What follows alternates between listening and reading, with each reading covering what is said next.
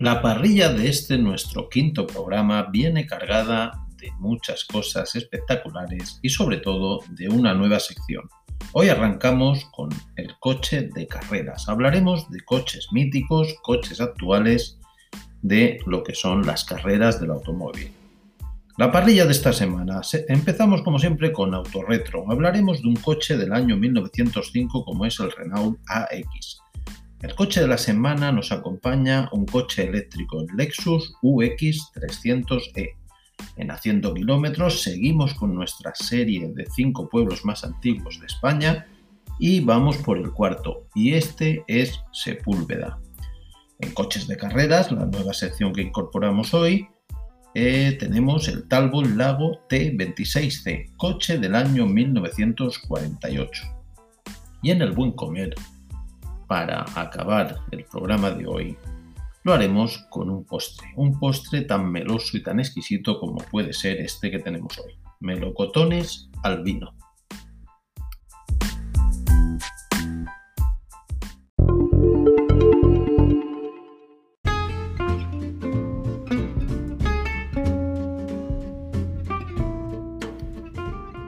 Renault AX, nuestro coche antiguo de la semana. Es un coche que ya, si lo buscáis y podéis ver la foto, veréis que ya es un coche propiamente como coche, ¿no? El coche que hemos, los coches que hemos hablado hasta ahora se parecían más a los carros eh, tirados por caballos, solo que les ponían un motor y unas cadenas y, es lo que hacía el movimiento autónomo del vehículo y aquí ya empezábamos a, ver diseños de un coche propiamente como lo, como lo que conocemos hoy en día.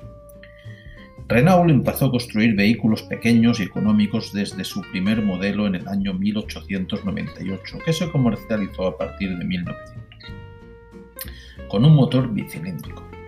Los modelos AX, que es el que nos acompaña hoy, y AG, aparecidos en el año 1905, fueron los últimos coches proyectados antes de la Primera Guerra Mundial.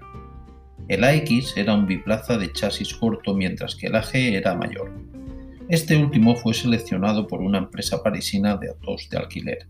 Muchos ejemplares ejercieron como taxis en la capital francesa. Se hicieron famosos con el apodo de taxi del Marne porque 660 de ellos estuvieron en el frente occidental durante la crisis de 1914. El Renault X era un coche ligero de tipo tradicional, con un chasis de acero y un motor delantero con tracción trasera cuyo sistema de transmisión fue adoptado luego en todos los modelos siguientes. El motor bicilíndrico Renault, con carburador atmosférico, se refrigeraba por agua, llevaba un cambio de tres marchas y embrague cónico de cuero. La ficha técnica de este Renault X, pues como hemos comentado ya tenía un motor de dos cilindros en línea, de una cilindrada de 1060 centímetros cúbicos, válvulas laterales, potencia máxima de 8 caballos a 1500 vueltas, la tracción era trasera con cambio de tres marchas suspensión de brazos oscilantes y ballestas semielípticas, los frenos de tambor solo en las ruedas traseras y medía unos 214 centímetros de batalla y de entrevías unos 130 centímetros. La longitud total era de 2, 2 metros, 290 centímetros. Velocidad máxima de 55 kilómetros hora.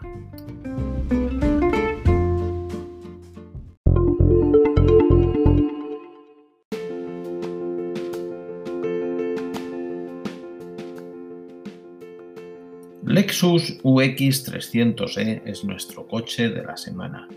Con 204 caballos y hasta 315 kilómetros de autonomía, Lexus ha elegido la base de su sub para este su primer coche eléctrico. Después de unos años construyendo coches híbridos, la marca se decide por un completo eléctrico. Equipa un motor eléctrico que entrega 204 caballos, que mediante un cambio automático da la tracción a las ruedas delanteras y lo puede hacer de tres modos distintos, Eco, Normal y Sport. La batería es de 54,3 kilovatios. que se entregan que se recarga perdón, en un tiempo aproximado de 8 horas. Está situada bajo el habitáculo, con lo cual han modificado la suspensión para adaptarse al nuevo peso de este Lexus. Esto ha beneficiado en su comportamiento, que absorbe mejor las irregularidades del terreno y, contrae los movimientos de la carrocería. Su motor cuenta con un sonido artificial que simula un silbido a medida que se acelera el coche. Sonido que podemos desactivar si nos molesta. Ficha técnica 2. Un motor eléctrico, una potencia de 204 caballos, un par de, de 300 Nm, tracción delantera, caja de cambios automática de una sola relación, frenos delanteros tanto como los traseros son discos ventilados y el consumo en ciudad se consume unos 18,2 kWh, en autopista unos 20 kWh y con la conducción deportiva se nos dispararía unos 26 kWh.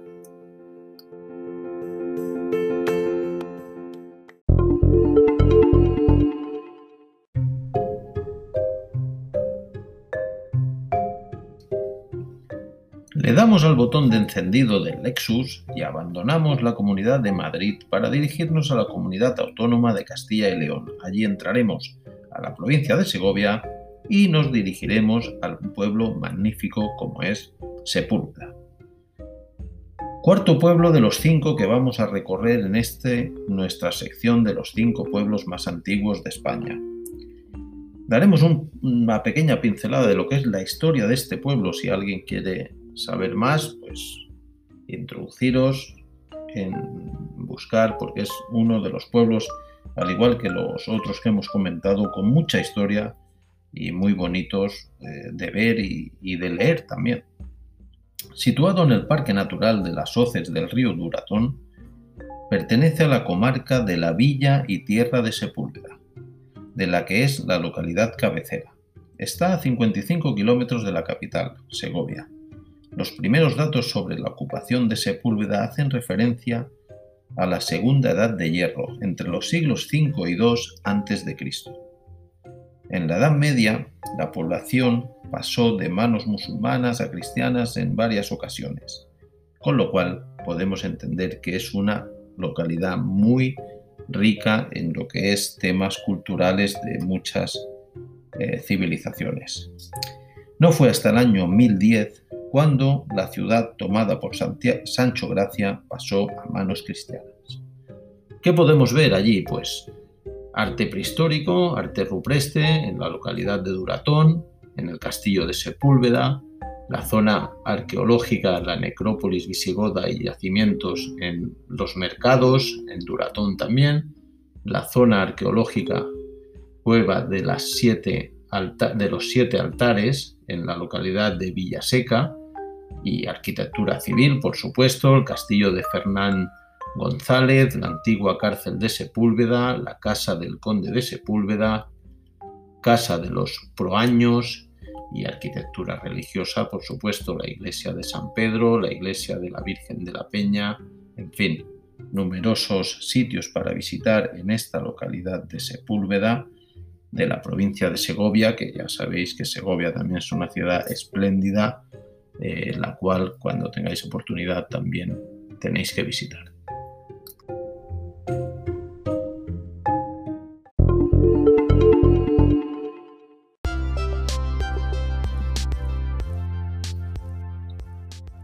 Hoy abrimos una nueva sección aquí en el Cuenta Kilómetros como son los coches de carreras.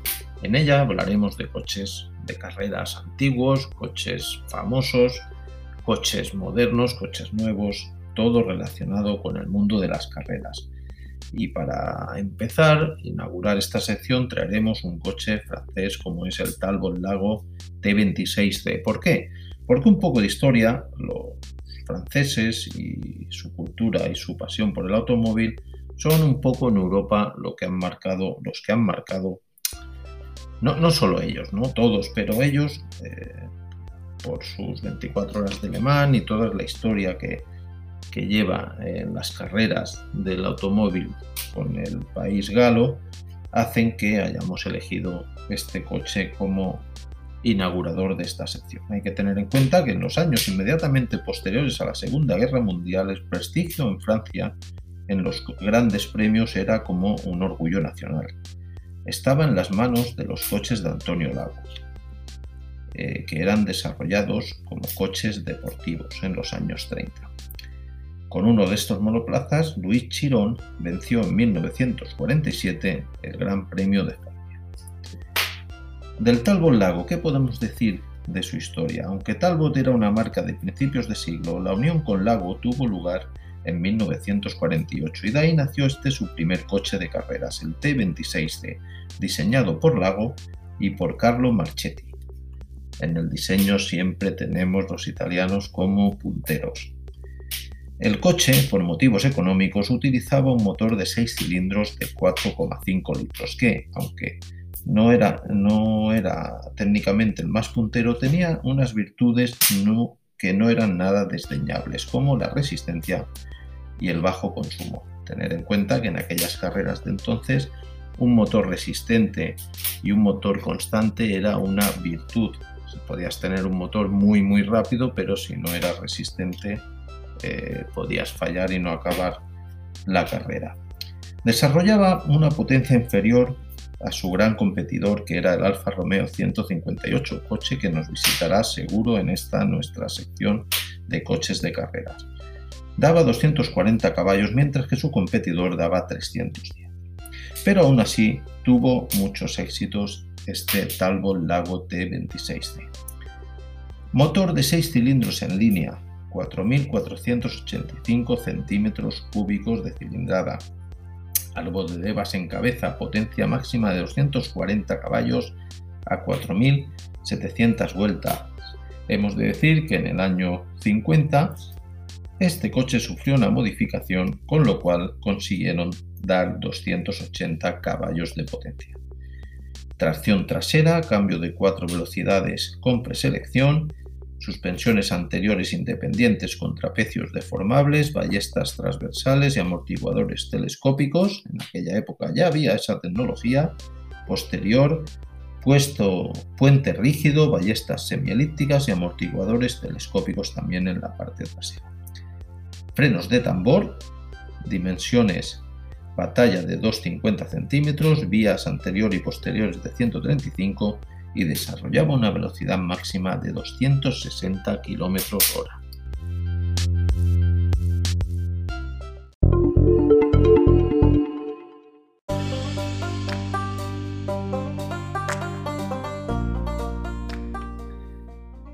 Ponemos en marcha nuestra sección El buen comer. Acabamos el programa siempre eh, llenando un poquito la tripa. Y hoy hemos introducido un postre en esta nuestra sección. Una cosa sencilla, fácil. Ah, hemos de decir que todas las recetas que damos y las cantidades son para cuatro raciones.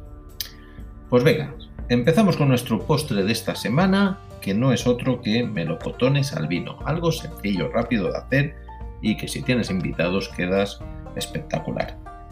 Cuatro melocotones grandes, 250 mililitros de vino tinto, 4 cucharaditas de azúcar, una ramita de canela, un trozo de cáscara de limón y una ramita de menta. El azúcar hemos de decir que cada uno añada eh, en función de la dulzor que quiera que quiera obtener, pero bueno, 4 cucharadas eh, está bastante bien. También lo podemos sustituir en vez de 4 cucharadas de azúcar, pues 4 cucharadas de, de, de estelvia que según dicen es algo un poco más sano. ¿no? Lo primero, pelamos los melocotones. Los partimos por la mitad y le sacamos el hueso y los dejamos aparte. Y en una cazuela colocamos el vino. Hemos de coger una cazuela teniendo en cuenta que luego eh, vamos a meter los melocotones y tiene que quedar más o menos cubierto. ¿eh? O sea que no cojamos una muy grande para que luego eh, los melocotones no queden bañados. Tiene que ser una más bien pequeñita y que luego los, melocotones queden cubiertos. Bueno, seguimos. En esta cazuela ponemos el vino, añadimos el azúcar, la cáscara de limón y la cadera, la canela, perdón.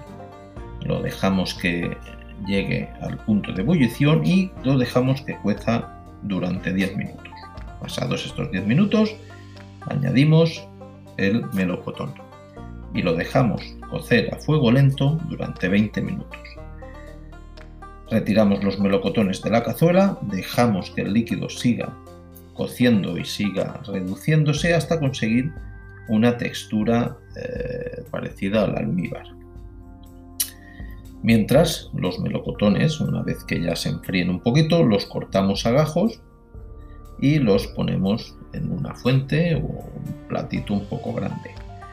Finalmente, bañamos estos melocotones con el almíbar obtenido de la reducción del vino, con el azúcar y la menta y tal, y añadimos la hojita de menta para decorar un poquito nuestro plato. Algo sano, exquisito y muy bueno.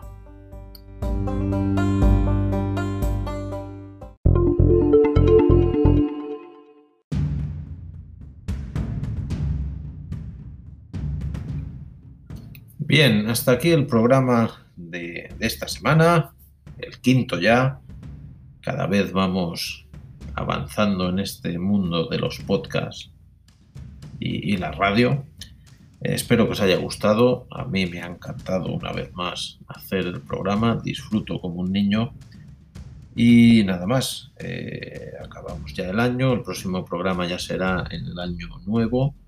Esperemos que el año que entra sea mejor que el que nos abandona y como siempre intentar ser precavidos. La situación todavía la tenemos un poco complicada y nada, eh, espero que acabemos el año todos con lo principal y lo primordial que es tener salud.